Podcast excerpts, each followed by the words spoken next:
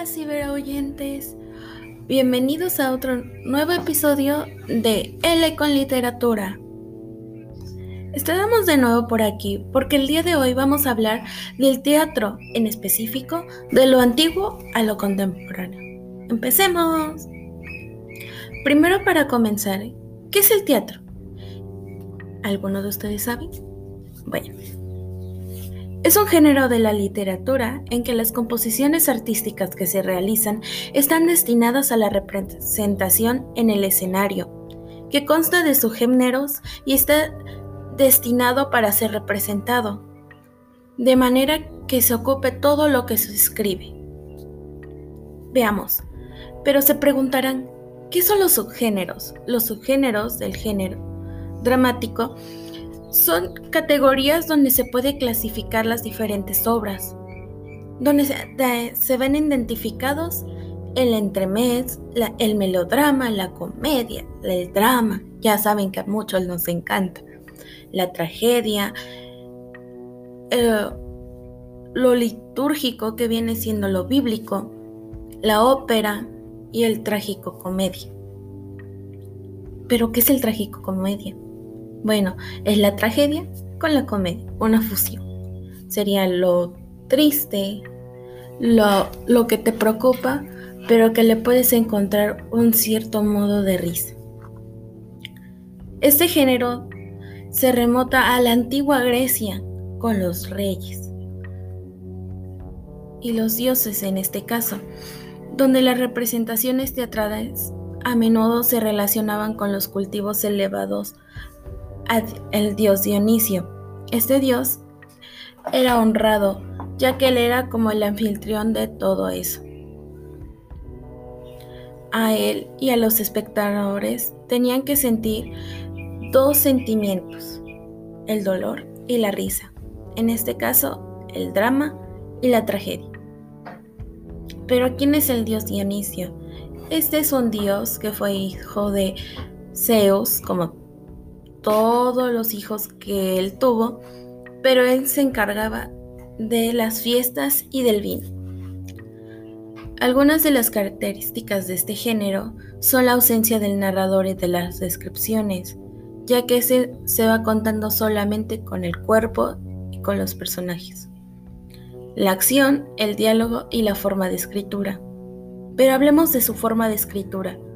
Este se ve manifestada por diferentes secciones, la presentación, el desarrollo y el desenlace, donde en cada uno de ellos podemos encontrar el texto, el diálogo, el monólogo, donde se va haciendo el uso del cuerpo sin un guion, la parte del off, los actos, los cuadros, las escenas, que diferentes obras de teatro hay algunas que no cuentan con ellas.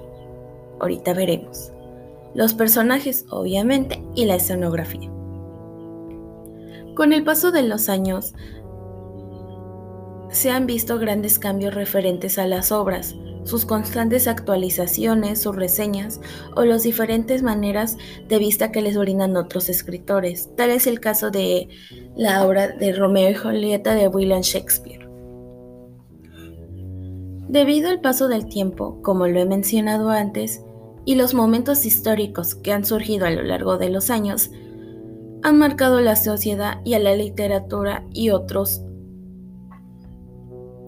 ámbitos, creando que en la literatura haya otros diferentes tipos de teatro. Tal es el caso como el, teatro del absurdo, que es este tipo de teatro muestra las partes contrarias y lo que refresca la sociedad por ejemplo, la clase alta y la clase media y por supuesto la clase baja.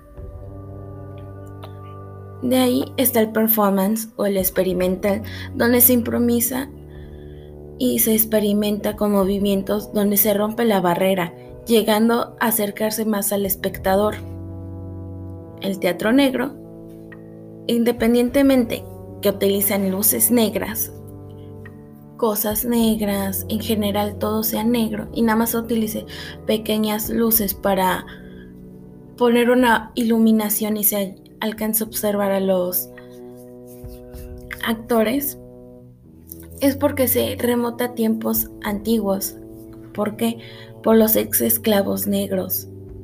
De ahí viene cuando se liberaron, ellos buscaron manifestar toda la situación y encontraron el recurso del teatro.